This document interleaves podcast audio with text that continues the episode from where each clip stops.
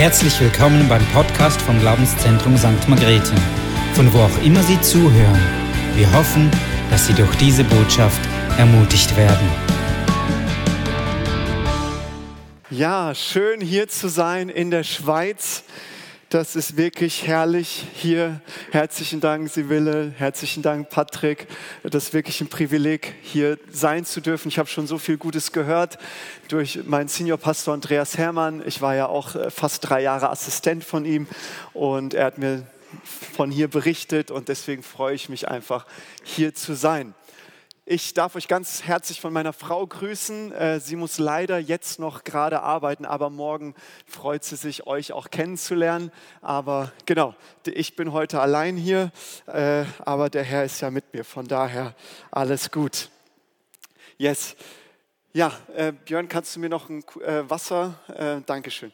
Wunderbar. Okay, der neue Bund. Schön, dass ihr da seid. Alle, auch an alle Livestream-Teilnehmer. Ähm, Schön, dass ihr da seid. Ich glaube, Gott möchte heute einiges in unserem Herzen tun. Und wisst ihr, es geht, glaube ich, dem, mit der ganzen Sache Neuer Bund und das Wort Gottes nicht so viel darum, dass wir für unseren Kopf mehr und mehr Wissen uns aneignen, sondern Gott möchte unser Denken verändern. Gott möchte unsere Sinne verändern. Und ich glaube, dass diese Thematik, Dankeschön, ähm, dass diese Thematik da wirklich reinspielt, was unser ganzes Leben verändern kann. Denn es ist der neue Bund, in dem wir leben dürfen. Ihr habt es in der Beschreibung gesehen, ähm, der neue Bund. Äh, Jesus schenkte uns durch seinen Tod und Auferstehung den neuen Bund. Und das ist die Grundlage für unser Christsein. Doch was beinhaltet dieser neue Bund? Was ist der Unterschied zum alten Bund? Das wird so Teil 1 sein in den nächsten 45 Minuten. Und dann Teil 2, wie erlebe und lebe ich im Bewusstsein des neuen Bundes meinen Alltag. Jawohl, okay. Der neue Bund. Ich möchte noch ein kurzes Gebet sprechen. Danke, Herr, dass du da bist und ich danke dir, Heiliger Geist, dass du uns die Augen des Herzens öffnest. In Jesu mächtigen Namen. Amen. Amen. Der Bund ist super entscheidend für unser Leben. Ich glaube, nach diesem Tag werden wir das und nach morgen werden wir das voll und ganz in unserem Herzen haben. Aber warum ist es so? Die Grundlage, wie Gott mit uns Menschen handelt, mit dir und mit mir, ist immer und nur auf Grundlage des Bundes. So ist es von Anfang an in der Bibel. Das Grundkonzept, wie Gott mit Menschen in Beziehung steht und mit ihnen handelt, ist immer nur im Rahmen des Bundes. Das bedeutet im Umkehrschluss, wer die Bünde nicht versteht in der Bibel, der kann eigentlich Gott auch nicht verstehen. Denn Gott ist ein Bundesgott und die Bibel ist ein Buch voller Bünde. Und deswegen ist es so gut, dass du heute hier bist, weil ich glaube, das wird unser Denken sprengen, was nämlich so ein Bund ist. Wir steigen ein in Epheser 2, Vers 11 und 14 und da kommt die Wichtigkeit der Bündnisse kommt zutage und da kannst du es ein bisschen mitlesen. Genau. Epheser 2, 11 bis 14. Denk doch einmal zurück. Okay, denk jetzt mal zurück. Ihr wisst ja, dass ihr wegen eurer nichtjüdischen Herkunft die Unbeschnitten genannt wart. Und zwar von denen, die sich selbst als die Beschnittenen bezeichnen.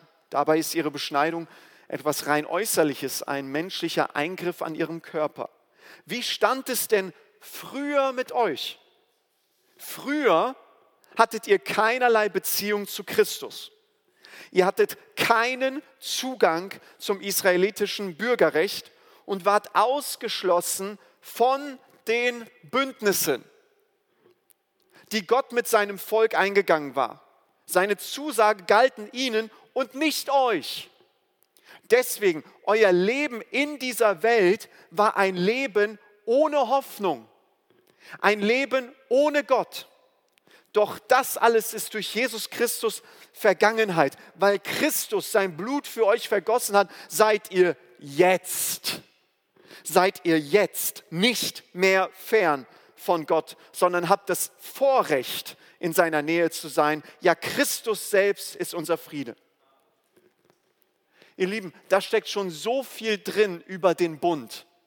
Wir waren früher ohne Christus Das bedeutet, wir waren ausgeschlossen von den Segnungen Gottes. Wir waren ausgeschlossen von den Bündnissen von Gott. Und deswegen waren wir ohne Hoffnung.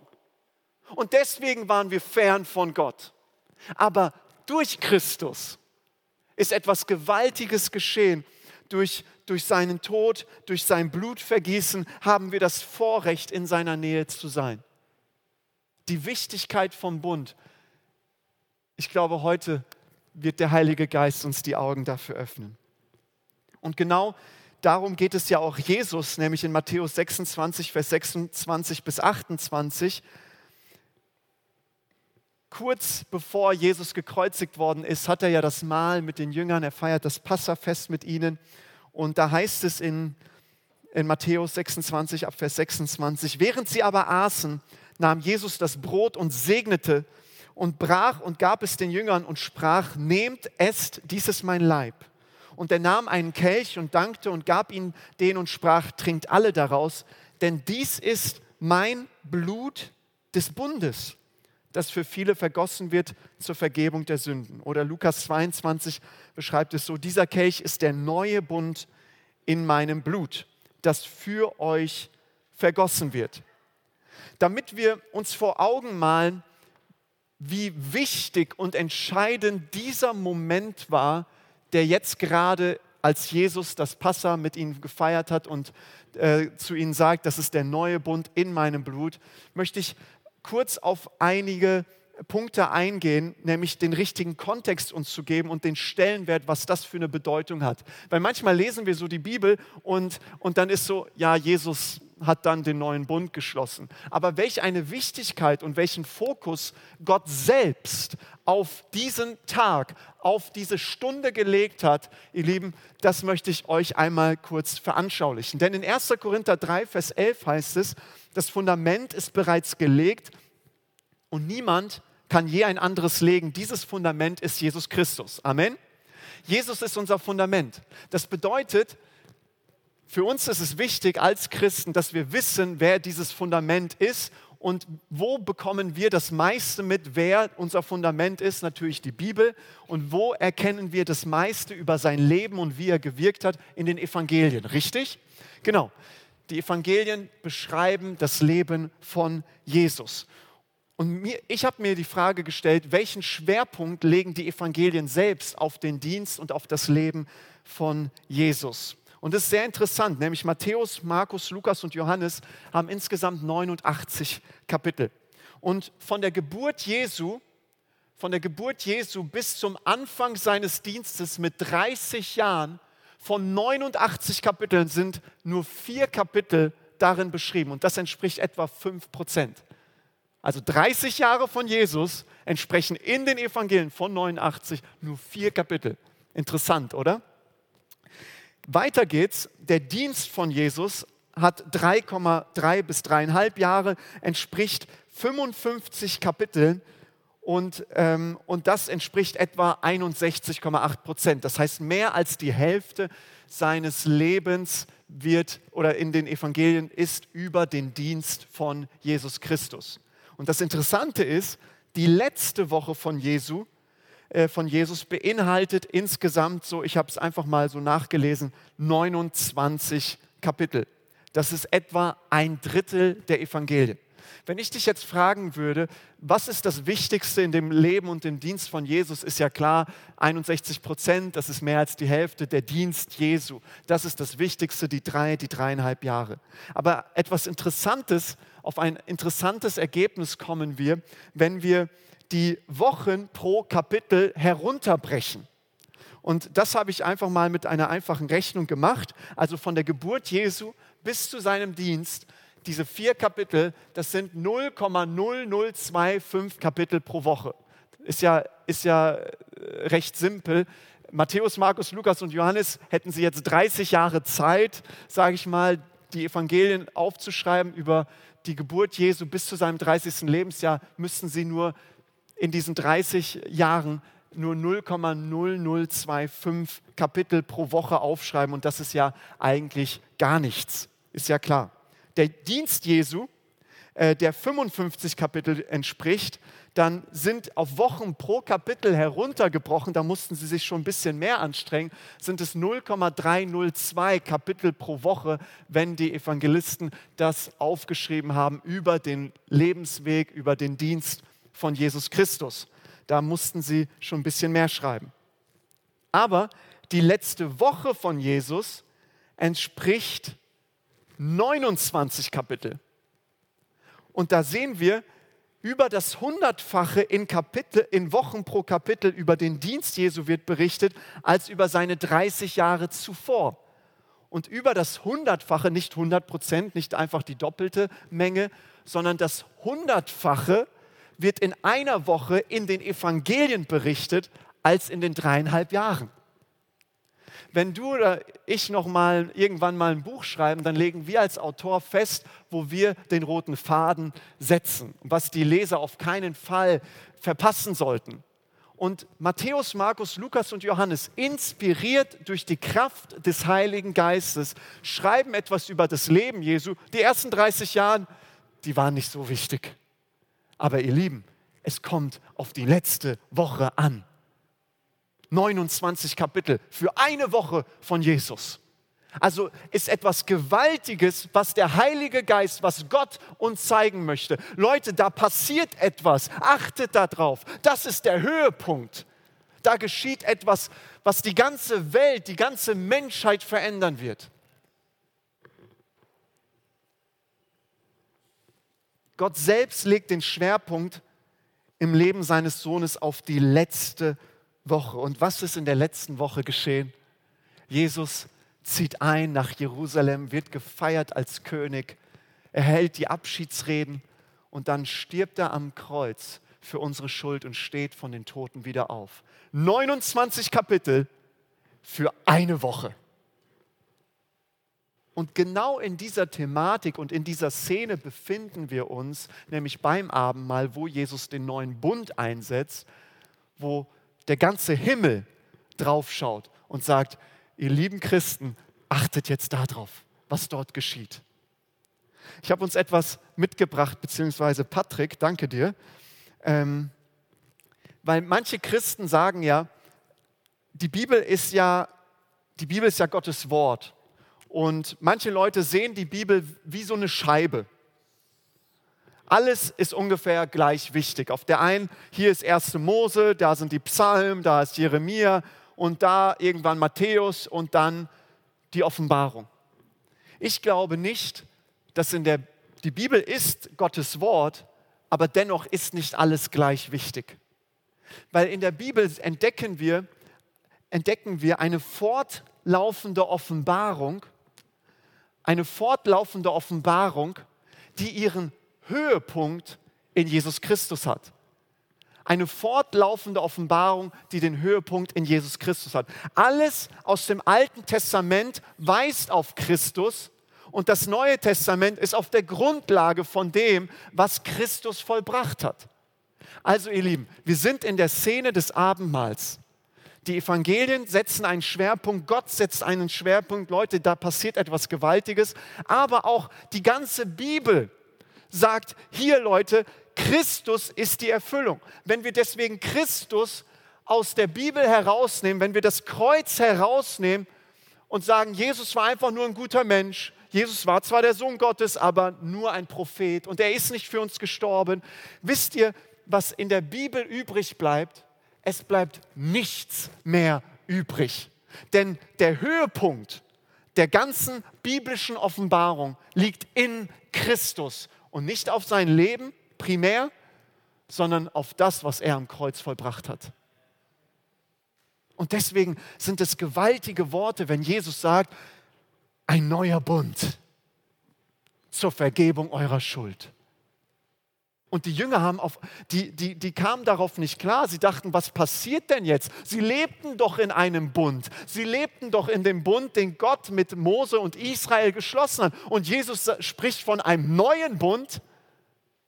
Sie haben gerade das Passamal gefeiert, das Mahl, was sie daran erinnert hat, was 1500 Jahre zuvor geschehen ist, dass durch das Passalam, durch das Blut, was an die Türpfosten gestrichen worden ist, das Volk bewahrt worden ist vor dem Gericht Gottes und deswegen ausziehen konnten aus der Sklaverei Ägyptens nach über 400 Jahren. Und jetzt spricht Jesus, das ist der neue Bund in meinem Blut.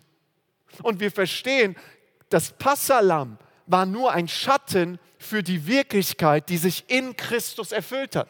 Deswegen schreibt auch Paulus in 1. Korinther 5, Christus unser Passalam. Das Passalam aus dem Alten Testament hatte nur sein Gewicht und seine Stärke, weil es ein Schatten von der Wirklichkeit war, die sich in Christus erfüllt hat. Christus ist die Wirklichkeit. Christus ist die Erfüllung von dem Passalam. Das war nur ein Schatten. Wenn du hier einen Schatten siehst von mir, dann kannst du dich neben mir stellen, du kannst ungefähr sehen, wie groß ich bin oder wie dick oder dünn. Aber der Schatten ist nicht die Wirklichkeit. Der Schatten ist der Schatten. Das ist die Wirklichkeit. Ich bin die Wirklichkeit. Das Passalam und alles aus dem Alten Testament ist nur ein Schatten von dem Zukünftigen. Durch Christus wird es erfüllt. Er ist die Wirklichkeit. Und deswegen ist der Schatten da. Versteht ihr? Und deswegen sind wir in einer, in einer so entscheidenden ähm, Phase jetzt, wo Jesus das gesagt hat. Und genau so, ähm, ich muss auf die Zeit schauen, genau so hat ja Jesus auch das Alte Testament verstanden. Genau so hat der Hebräerbrief gesagt, ähm, Gott sprach zu den Vätern durch die Propheten. Jetzt aber spricht er durch den Sohn. Also eine Steigerung, eine Offenbarungssteigerung in Christus. Und so sieht ja auch Jesus das ganze Alte Testament, wenn er mit den Pharisäern spricht, wenn er mit den Jüngern spricht. Die Schrift redet von mir, sagt er. Ihr glaubt Mose nicht, deswegen könnt ihr mir nicht glauben. Jesus war da so klar. Jesus ist der Schlüssel für die gesamte Bibel. Und Jesus setzt einen neuen Bund ein. Er ist der Initiator des neuen Bundes. Und was ist ein Bund? Die Bibel ist voll von Bundesgeschichten und die uns helfen, den neuen Bund zu verstehen.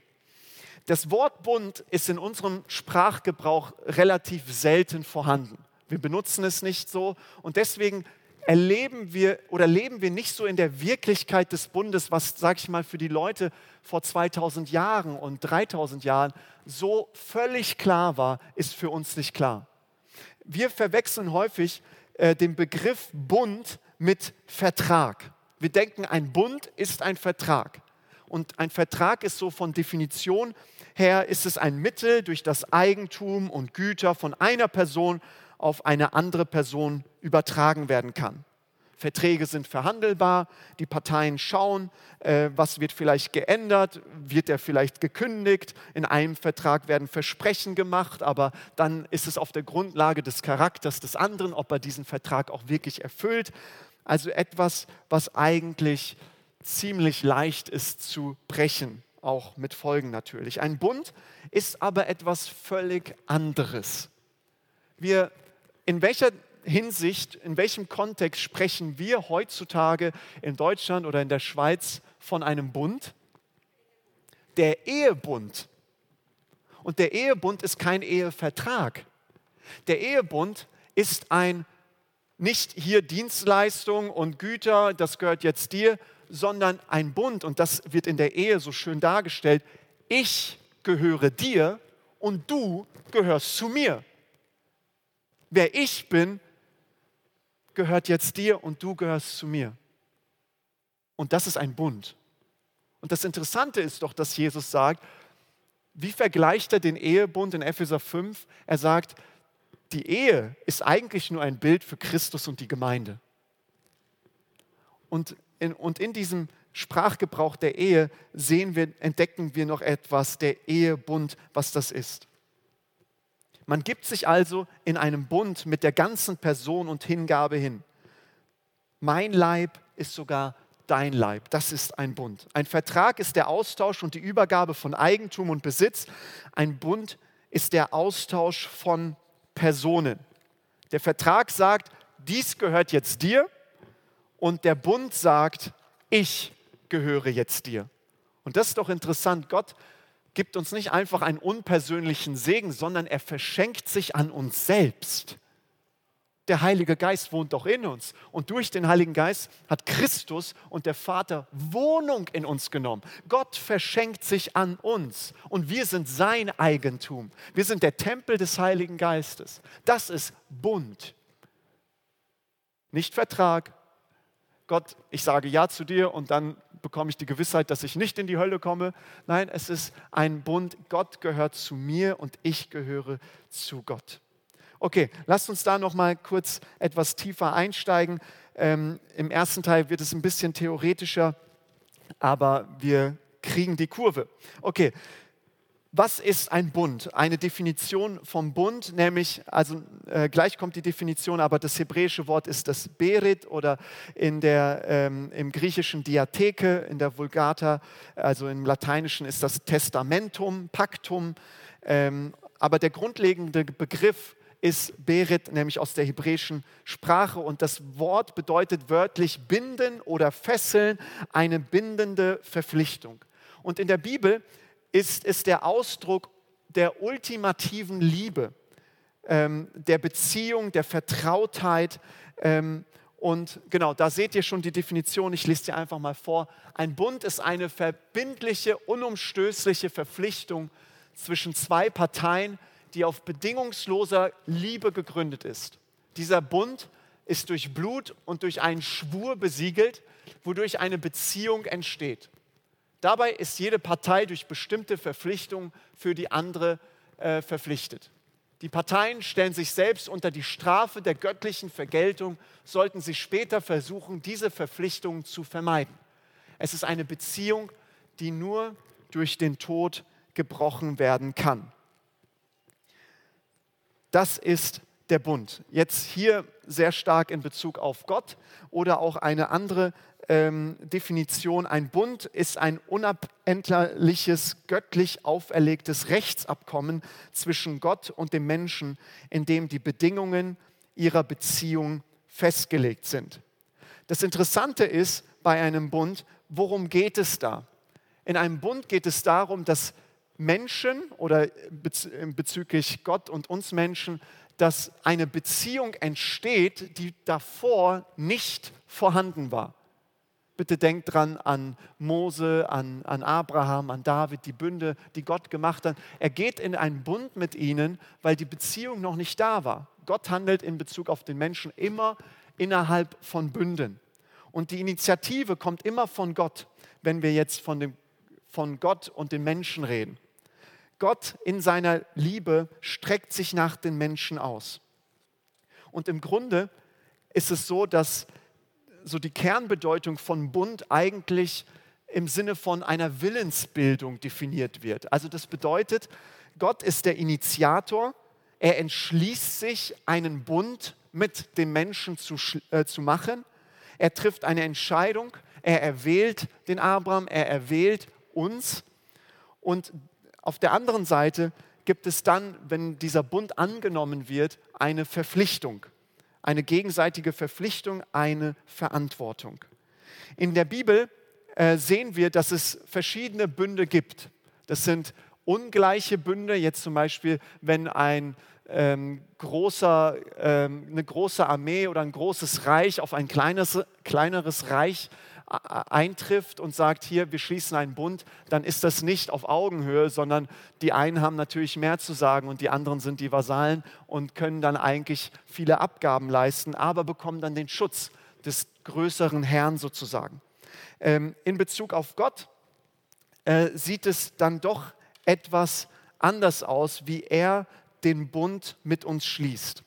Und einige der wichtigsten Bestandteile des Bundes sind der Eid, also der Schwur, der, äh, das Opfer, das Mahl und der Mittler, der Repräsentant. Das sind immer wieder Bestandteile, die nicht nur Gott in Bezug auf den Menschen hat, sondern die auch, äh, wo man in ganz vielen Schriften davon lesen kann, dass das auch schon vor 3000 Jahren so gemacht worden ist, damals im alten Orient. Äh, und auch heutzutage wird das in ähm, einigen Ländern oder Regionen auch so gehandhabt. Ähm, Zum einen kommen wir ganz kurz auf den Eid. Der Eid ist ein Schwur. Es ist eine feierliche Bekräftigung, ähm, wo, wo man einen Gott anruft. Natürlich in der biblischen Sinne ist es der Gott Israels, der Gott, der angerufen wird, der als Zeuge, der als Stärke ähm, beistehen soll, damit dieser Bund geschlossen wird und damit der Bund auch eingehalten werden kann. Und dieser Gott soll auch darüber wachen, dass jede, äh, jede Partei den Bund auch einhält. Das Opfer ähm, war auch sehr, sehr entscheidend bei einem Bund, nämlich ein Bund wurde immer mit Blutvergießen gemacht. Gleich gehen wir darauf noch ein bisschen mehr ein, aber da seht ihr schon die Parallele zum Neuen Testament. Jesus musste sein Blut geben und da sehen wir Gott. Gott redet in diese Zeit hinein, redet und handelt mit Menschen und sie verstehen, was er tut und was er macht. Warum? Weil sie ein Verständnis von Bündnissen hatten, weil sie das auch so mit den jeweiligen Völkern oder Stämmen oder äh, Dörfern auch so gemacht haben oder Clans. Und das Mahl, das, äh, das Essensmahl, das war auch immer sehr wichtig. Ähm, das Essensmahl erklärte, dass ein Bund entstanden ist, dass die Parteien jetzt eins sind, dass sie zusammengehören, dass sie eine Einheit sind. Und deswegen liest du auch immer und immer wieder im Alten Testament, dass die Menschen gemeinsam gegessen haben. Ähm, wir haben jetzt nicht die Zeit, aber beim Volk Israel, Gott ähm, begegnet Mose und den Ältesten und dann heißt es auf einmal, sie waren mit Gott, haben Gott erlebt und dann aßen die Ältesten mit Mose ein Mahl. Und so, früher habe ich es auch nie verstanden, aber das war einfach aufgrund dessen zu einem Bund gehört sehr, sehr häufig auch ein Mahl, dass man einfach gemeinsam isst. In der damaligen Kultur viel, viel wichtiger und entscheidender als heutzutage. Oder Abraham, Isaac, Jakob, immer essen sie. Oder Psalm 23, du bereitest mir einen Tisch, selbst im Angesicht meiner Feinde. Das ist Bundessprache, die David hier verwendet, weil er weiß, ich gehöre zu Gott und Gott gehört zu mir. Das ist Bundessprache. Sie lebten in dem Verständnis des Bundes. Also im Bund waren wichtige Bestandteile der Eid, also der Schwur, das Opfer, das Mahl, das Essen und der Vertreter, der Mittler, der Repräsentant. Und wer ist dieser Mittler, wer ist dieser Repräsentant? Jede Partei in einem Bund hatte einen Vertreter. Dieser Vertreter wurde ausgewählt, er musste dasselbe Blut haben äh, von der Seite, die er repräsentiert. Und der Mittler ist für den Bundesschluss verantwortlich, aber er ist nicht nur für den Bundesschluss verantwortlich zwischen den Parteien, sondern er ist auch der Garant dafür, die Sicherheit dafür, dass der, Bunde, dass der Bund eingehalten wird. Soweit zum ersten, was so wichtige Bestandteile des Bundes sind. Und lasst uns jetzt einfach mal kurz in einen Bund hineingehen, nämlich in den Abrahamsbund. Ähm, darf ich dich bitten, Björn, dass du das vorliest. Aber Gott hat ja Abraham eine Verheißung gegeben, nämlich in 1. Mose 12, Vers 3, die, äh, diesen Vers lese ich noch vor. Da heißt es, Gott spricht zu Abraham, er hat ihn erwählt, er hat ähm, sich ihn ausgewählt und er spricht zu ihm, ich will segnen, die dich segnen und verfluchen, die dich verfluchen. Und in dir sollen gesegnet werden alle Geschlechter auf Erden. Das war die Verheißung, die Erwählung von Abraham. Und jetzt achtet mal darauf, in 1. Mose 15 lesen wir zum ersten Mal etwas über den Abraham-Bund, den Gott mit Abraham geschlossen hat. Und achtet mal auf die Bestandteile, um dann werden wir später darauf noch eingehen. Nach diesen Geschichten begab sich, dass zu Abraham das Wort des Herrn kam in einer Erscheinung. Fürchte dich nicht, Abraham. Ich bin dein Schild und dein sehr großer Lohn. Abraham sprach aber, Herr, Herr, was willst du mir geben? Ich gehe dahin ohne Kinder und mein Knecht Eliezer von Damaskus wird mein Haus besitzen.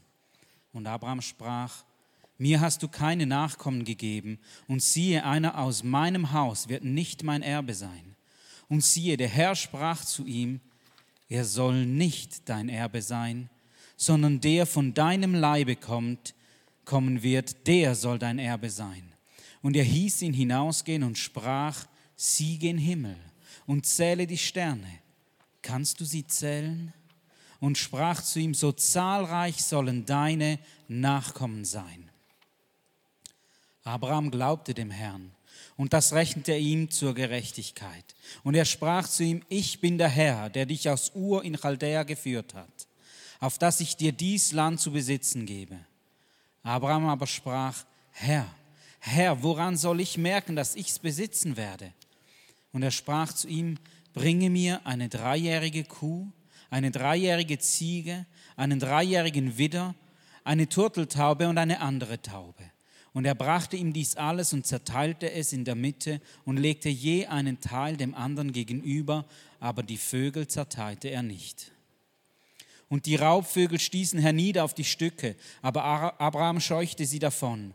Als nun die Sonne unterging, fiel ein tiefer Schlaf auf Abraham. Und siehe, Schrecken und große Finsternis überfiel ihn. Da sprach der Herr zu Abraham, das sollst du wissen, dass deine Nachkommen Fremdlinge sein werden in einem Lande, das nicht das ihre ist. Und da wird man sie zu dienen zwingen und unterdrücken 400 Jahre.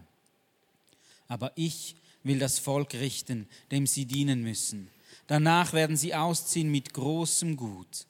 Und du sollst fahren zu deinen Vätern mit Frieden und in gutem Alter begraben werden. Sie aber sollen erst nach vier Menschenaltern wieder hierher kommen, denn die Missetat der Amoriter ist noch nicht voll. Als nun die Sonne untergegangen und es finster geworden war, siehe, da war ein rauchender Ofen und eine brennende Fackel fuhr zwischen den Stücken hin. An dem Tage schloss der Herr einen Bund mit Abraham und sprach, Deinen Nachkommen gebe ich dies Land von dem Strom Ägyptens an bis an den großen Strom, den Euphrat. Die Keniter, die Kenasiter, die Kadmoniter, die Hethiter, die Perisiter, die Rephaiter, die Amoriter, die Kananiter, die Girgashiter, die Jebusiter. Danke dir. In 1. Mose 15 wird zum ersten Mal über den Abraham-Bund berichtet, den Gott mit Abraham geschlossen hat. Und das ist doch irgendwie schon ein bisschen erstaunlich, was dort geschieht. Also für wir können eigentlich mit unserem Verständnis das gar nicht verstehen, was dort passiert ist, weil irgendwie werden da Tiere zerstückelt, Opfertiere und irgendwas passiert da. Ähm, das ist nur im Lichte der Zeremonien des alten Orients zu verstehen. Wenn ein großer König, ein Herrscher eines Weltreichs zu einem kleineren König oder einem kleineren Reich hinkam und äh, sein Volk sozusagen unter seine Kontrolle und Fittiche nehmen wollte, verfasste er eine Urkunde oder einen Bund und wollte einen Bund mit ihnen schließen. Erstens, was dann geschah, war, dass dieser große Herrscher eine kleine Geschichte darüber erzählt hat, wer er ist, was er schon alles erreicht hat und sich sozusagen vorgestellt hat, ähm, warum sozusagen der kleinere König jetzt unter seinen Fittichen sein muss. Im Sinne von, äh, ich bin derjenige, der dich beschützen kann, ich habe so ein großes Reich, deswegen musst du mich jetzt als deinen neuen König anerkennen. Und das war der erste Schritt. Der zweite Schritt war, dass in diesem Bund, der geschlossen worden ist zwischen diesen zwei Parteien, dass es, dass es Bedingungen gab, beziehungsweise dass gesagt worden ist, ich bin jetzt dein König und du musst das tun, was ich sage. Deswegen sollst du das eine tun und das andere darfst du auf keinen Fall tun. Also das wurde ganz klar beschlossen, was der niedrigere König zu tun hat und was er keinesfalls tun darf. Dann gab es aber noch Sanktionen, nämlich die Ankündigung von Strafen, falls der schwächere König diesen Bund in irgendeiner Form bricht. Und da wurde eine Zeremonie draus gemacht, nämlich es wurde ein Opfer gebracht, Tiere wurden in der Mitte durch, äh, durchschnitten auf der einen Seite lag die eine Hälfte des Tieres und auf der anderen Seite das andere, die andere Hälfte des Tieres. Der große König ging durch diese zwei Hälften des Tieres durch und der schwächere König ging ihm hinterher. Das war ein Symbol dafür, wenn der schwächere König diesen Bund in irgendeiner Form bricht, wird es ihm so ergehen wie diesen zwei Tierhälften. Also klare Ankündigung, was dann passiert. Das Interessante ist, in Jeremia 34, Vers 18 wird auch von so einer Zeremonie berichtet. Jeremia 34, 18. Das ist ein bisschen ein paar, paar Stellen weiter. Genau. Ähm, das ist schon zu weit. Jeremia, okay, ich lese es sonst vor, ist äh, alles gut. Äh, ich will die Leute, die meinen Bund übertreten und die Worte des Bundes nicht halten, den sie vor mir geschlossen haben, so zurichten wie das Kalb, das sie in zwei Stücke geteilt haben und zwischen dessen Stücke sie hindurchgegangen sind. Und genau das erkennst du auch in den Schriften der Hittiter vor über 3000 Jahren, dass sie genau diese Zeremonien hatten, die auch im Alten Testament ähm, sichtbar sind oder auch in Jeremia 34, Vers 18. Also wie es dem Opfertier erging, so soll es mir ergehen als den schwächeren König, wenn ich den Bund breche. Man beschwört das Gericht der Gottheit hervor, wenn man den Bund bricht. So weit, so gut. Jetzt meine Frage an euch, und vielleicht mag es jemand in den Raum werfen. Wir haben jetzt Genesis 1. Mose 15 gelesen, den Abrahamsbund. Und jetzt habt ihr den Vergleich zu den herkömmlichen Bünden, die, sage ich mal, zwischen einem großen König und einem kleineren König gemacht werden.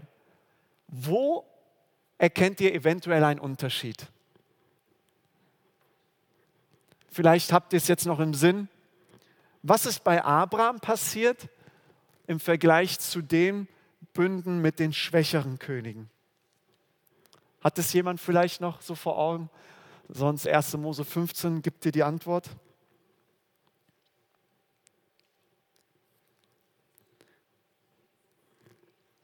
Da heißt es nämlich, Das Bemerkenswerte an dem Abraham-Bund ist, dass, dass Abraham schläft, dass die Tiere zerstückelt sind und Abraham schläft. Und was heißt es dann in Vers 17, als nun die Sonne untergegangen und es finster geworden war, siehe, da war ein rauchender Ofen und eine brennende Fackel fuhr zwischen den Stücken hin. An dem Tag schloss der Herr einen Bund mit Abraham. Wenn der schwächere König bei den anderen, äh, sage ich mal, bei den anderen Leuten, er musste dem dem großen König hinterherlaufen zwischen diesen Opfertieren und wo gesagt wurde, wenn ich diesen Bund breche, wird es mir so gehen wie diesen Opfertieren. Aber den Bund, den Gott mit Abraham schließt, Abraham schläft. Wer geht hier durch diese Selbstverfluchungszeremonie? Gott geht da durch. Gott als Symbol in diesem Feuer geht da durch und er sagt, ich bin selbst verflucht, wenn ich die Verheißung, die ich zu dir gesprochen habe, Abraham, nicht erfülle. Wo ist Abraham? Abraham schläft. Das ist ein einseitiger Bund. Das ist kein zweiseitiger Bund. Abraham, das und das musst du tun und wenn du das nicht tust, dann, dann, dann bist du verflucht und dann wirst du sterben. Das ist ein einseitiger Bund. Die Initiative ging durch Gott. Gott nimmt die Verantwortung und sagt, ich bin derjenige, ich bin der Garant. Mit Abraham hat es gar nichts zu tun. Denn Gott hat doch auch in 1. Mose 3, Vers 15 gesagt zu der Schlange, der Nachkomme der Frau wird der Schlange den Kopf zertreten. Und hier sehen wir das wieder, dass Gott es bekräftigt. Warum? Weil der Nachkomme Abrahams, durch den alle Geschlechter auf Erden gesegnet werden, sagt Galater 3, ist Christus. Das heißt, Gott verspricht Abraham hier den Bund der Erlösung. Und dafür ist nicht Abraham zuständig, sondern alleine Gott. Das gibt dir und mir Sicherheit. Weil wenn Gott, wenn Christus nicht gekommen wäre, deswegen ist auch die Linie, ähm, äh, die, die, äh, die jüdische, sage ich mal, Linie, wo der Teufel wusste, dass durch, die, durch Eva, durch den Nachkommen Eva wird der Messias kommen. Deswegen waren es auch immer so angefochten. Keiner schlägt Abel, dann diese ganzen, das Purimfest, die ganzen Juden sollten zerstört werden, umgebracht werden. Warum? Damit der Nachkomme Abrahams nicht kommt. Aber wenn Gott nicht zu seinem Wort stehen würde, würde Gott nicht mehr existieren. Es ist ein einseitiger Bund, den Gott mit Abraham schließt. Und es spricht nicht von Abrahams Treue, sondern es spricht von Gottes Treue. Es spricht davon, dass er Christus uns schenkt. Das ist ein einseitiger Bund. Wir können auch in Hebräer 6, Vers 13 und 14 das lesen, denn als Gott dem Abraham die Verheißung gab, schwor er bei sich selbst, da er bei keinem anderen größeren schwören konnte und sprach wahrlich, ich will dich segnen und mehren. Im Alten Testament siehst du an keiner Stelle, dass Gott das schwört. Der Hebräerbriefschreiber, inspiriert durch den Heiligen Geist, sagt, Leute, Gott gibt eine Verheißung und er schwört obwohl Gott das gar nicht machen müsste. Gott spricht diesen Eid aus. Also der Bund der Erlösung ist alleine von Gott abhängig und nicht von Abraham. Und deswegen, vielleicht kommen jetzt ein paar Puzzleteile zusammen. Deswegen heißt es im Neuen Testament immer wieder, wir sind Abrahams Nachkommen. Wir sind gesegnet mit dem Segen Abrahams. Wir, wir gehören, wir sind eingepfropft in den Ölbaum Israels, weil wir an Christus glauben. Abraham glaubte Gott und das ist ihm zur Gerechtigkeit gerechnet worden. Und auf einmal ergibt die Bibel, vielleicht wo nur Puzzleteile waren, auf einmal gibt es so einen roten Faden und schließt sich der Kreis. Oder ihr aber, liebe Brüder, seid wie Isaac, Kinder der Verheißung. Das hat alles damit zu tun, dass Gott treu sein musste zu dem, was er Abraham verheißen hat. Ein einseitiger Bund. Okay, wir kommen kurz noch zu dem alten Bund. Der alte Bund ist der Bund, den Israel am Berg Sinai durch Mose, ihren Mittler, geschlossen haben. Es war der Bund des, der Gesetze, der zehn Gebote, das Opfersystem von Lämmern, Stieren und Böcken zur Deckung der Sünden des Volkes ähm, wurde eingeführt. Das Zeichen und das Siegel der Zugehörigkeit zum Bund äh, war die Beschneidung der männlichen Säuglinge. Ähm, das Gesetz wurde ihnen gegeben, aber im Vergleich zum Abraham-Bund war dieser Bund nicht einseitig, sondern zweiseitig. Denn Israel hat dem Ganzen, musste dem Ganzen zustimmen, das kannst du in 2. Mose 19 und 24 lesen, wo das Volk Israel auch zu Mose gesagt hat, wir werden alles tun, was Gott gesagt hat. Und ein paar Kapitel später siehst du, dass sie aus dem Schmuck, aus dem Gold ein goldenes Standbild macht und fremde Götter anbetet. Aber der alte Bund, und das ist der große Unterschied, und das müssen wir heute wirklich verstehen, der alte Bund war ein zweiseitiger Bund, der war abhängig von Gott und Israel. Weil Israel den Bund gebrochen hat, kamen die Flüche auf Israel, sie kamen ins Exil und ähm, Gott war sozusagen seinem Wort treu. Er hat nämlich gesagt, 5. Mose 28, wenn du gehorsam bist, wirst du den Segen erben und wenn du ungehorsam bist, den Fluch. Gott war zu seinem Wort treu, Israel hat den Bund gebrochen und ähm, deswegen ist dieser Bund ähm, ist das ein zweiseitiger Bund, der eben auch von Israel abhängig war.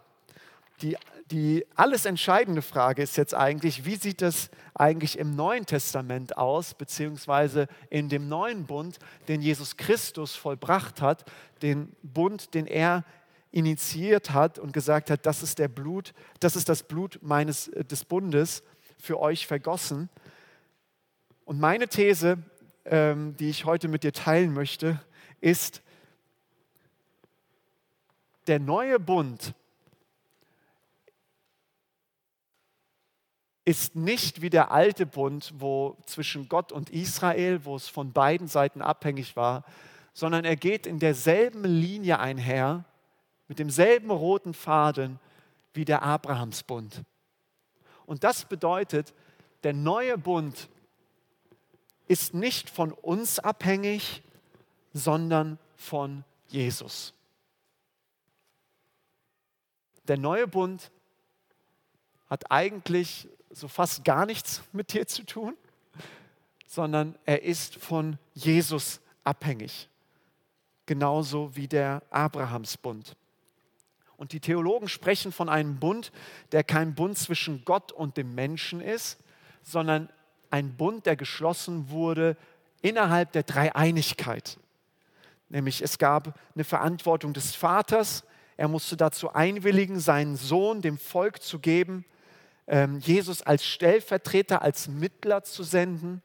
Da, äh, mit ganz vielen Bibelstellen kann man das belegen, für den Sohn ein Leib zu bereiten, in dem er Mensch wurde. Gott wurde Mensch.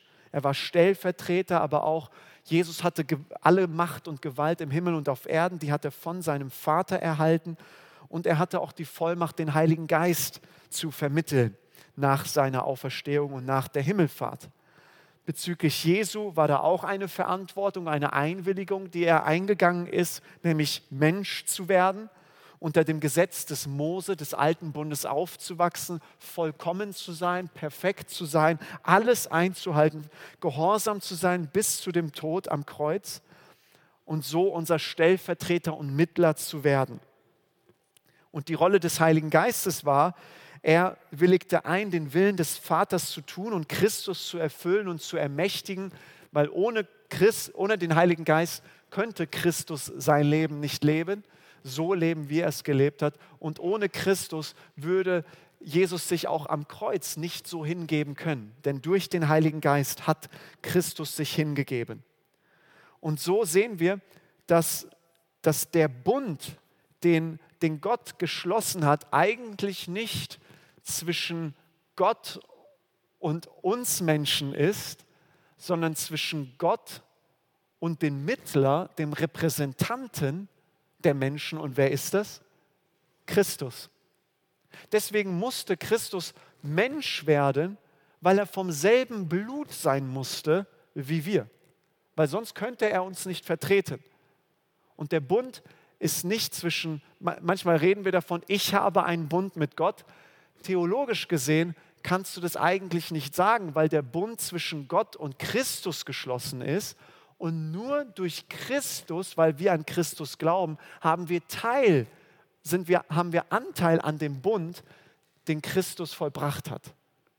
Also wir erben all das Gute, was Christus vollbracht hat, all das, was er getan hat, erben wir, weil wir an ihn glauben.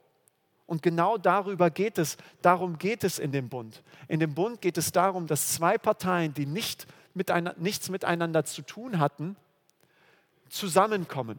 Und wie geschieht es? Ein Mittler ist da, ein Mahl ist da, ein Opfer ist da. Und das war Christus. Christus vereint uns. Durch Christus sind wir mit Gott vereint. Beim Bund wenn zwei Parteien zusammenkamen, da gab es auch häufig eine Namensänderung, dass man den Namen des anderen auch erhalten hat. Im Neuen Testament, wir heißen nicht nur Christen, sondern von Christus abhängig, sondern, sondern die Bibel sagt uns, wir sind eine Einheit mit ihm, wir sind vereinigt mit ihm. Ähm, das Wort Gottes sagt uns, wer aber verbunden ist mit dem Herrn, die sind ein Geist mit ihm. Wir sind mit Christus verbunden, wir sind eins mit ihm. Das ist der neue Bund. Damit der Shalom, der Friede Gottes sich breit machen kann in unserem Leben, mussten wir mit Gott vereint werden, aber nicht aufgrund von unserer Taten, sondern aufgrund von dem, was Christus vollbracht hat. Und deswegen ist das ein sehr, sehr entscheidender Punkt, dass wir das verstehen, nämlich was Epheser 1, Vers 3, was dort heißt, gelobt sei Gott, der Vater unseres Herrn Jesus Christus, der uns gesegnet hat mit allem geistlichen Segen im Himmel durch Christus. Also jeder Segen, den wir erlebt haben, ist auf der Grundlage nicht von dem, was wir vollbracht haben, sondern auf, Grund, auf Grundlage von dem, was Christus vollbracht hat. Christus war vollkommen gehorsam. Er hat den ganzen Bund des Moses, das ganze Gesetz erfüllt. Deswegen ist der Segen Gottes vollkommen auf Christus. Und weil wir an ihn glauben, haben wir Anteil an dem Segen, der auf Christus liegt. Noch einen kurzen, ähm, noch einen kurzen Aspekt dazu. Ich glaube, das veranschaulicht das sehr, sehr gut. In, ähm, die Bibelstelle habe ich jetzt hier nicht auf der Folie, aber in Jesaja 63, das Volk Israel in der Sklaverei, in der, im Exil in Babylon, sie sprechen ein Gebet zu Gott. In Jesaja 63, Vers 18 und 19. Kurze Zeit haben sie dein heiliges Volk vertrieben und unsere Widersacher, die Feinde, haben dein Heiligtum zertreten.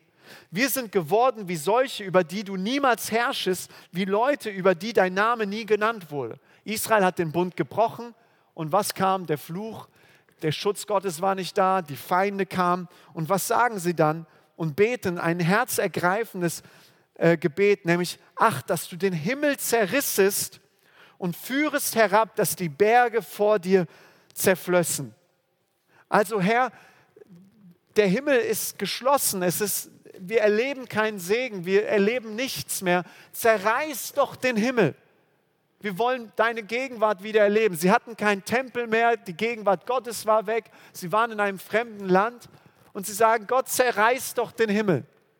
Und ihr Lieben, im Neuen Testament, 700 Jahre später, erfüllt Gott dieses Gebet mit demselben griechischen Wort, was in der griechischen Ausgabe des Alten Testamentes hier geschrieben steht, zerreißen, wird auch in Markus 1, Vers 10 äh, geschrieben. Und da heißt es, und Jesus, als er aus dem Wasser stieg, da sah Johannes, dass sich der Himmel auftat, der Himmel zerriss und der Geist wie eine Taube herabkam auf Jesus. Das Volk Israel in der Gefangenschaft, in der Sklaverei sagt, Herr, zerreiß doch den Himmel, wir erleben nichts mehr. 700 Jahre später mit demselben Wort, was in Jesaja 63 ist, ist dasselbe griechische Wort hier in Markus 1, Vers 10. Der Himmel zerriss über Christus. Der Himmel ist über Christus geöffnet, als der Sohn Gottes, als der Mittler zwischen Gott und uns. Und deswegen werden wir gesegnet mit allen geistlichen Segnungen in der Himmelswelt durch Christus, weil der Himmel über Christus geöffnet ist, ist der Himmel über mich geöffnet, weil ich Anteil habe an Christus durch meinen Glauben.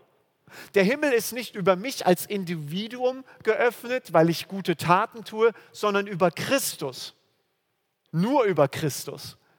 Und weil ich an ihn glaube, bin ich eins mit ihm und deswegen ist der Himmel über mir geöffnet.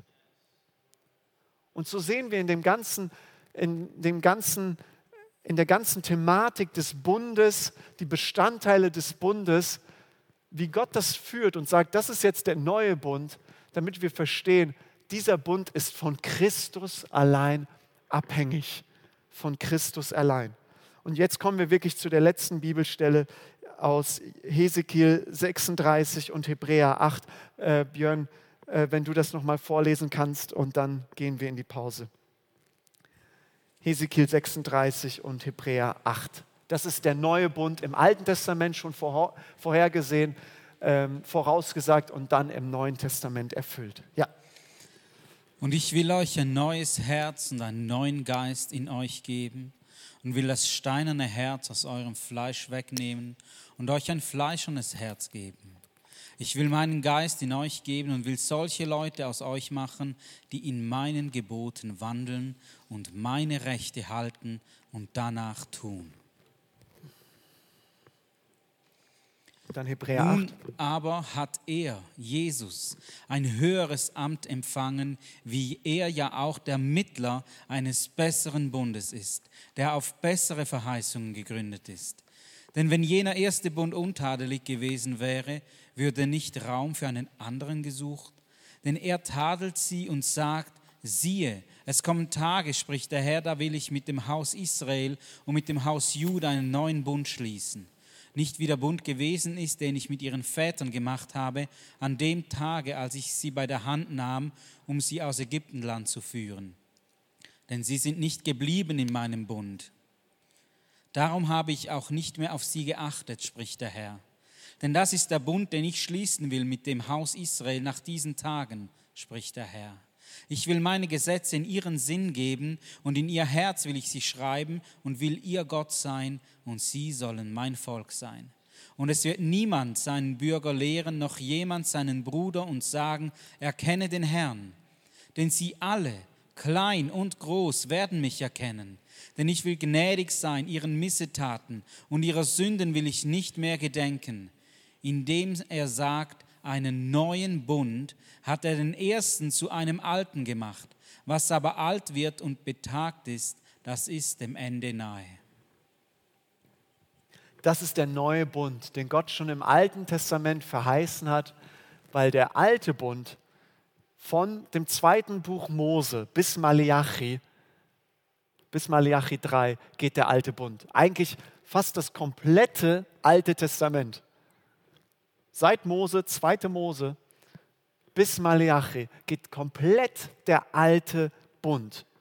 Und Gott sagt, es hat nicht mit dem alten Bund geklappt und deswegen kommt der neue Bund.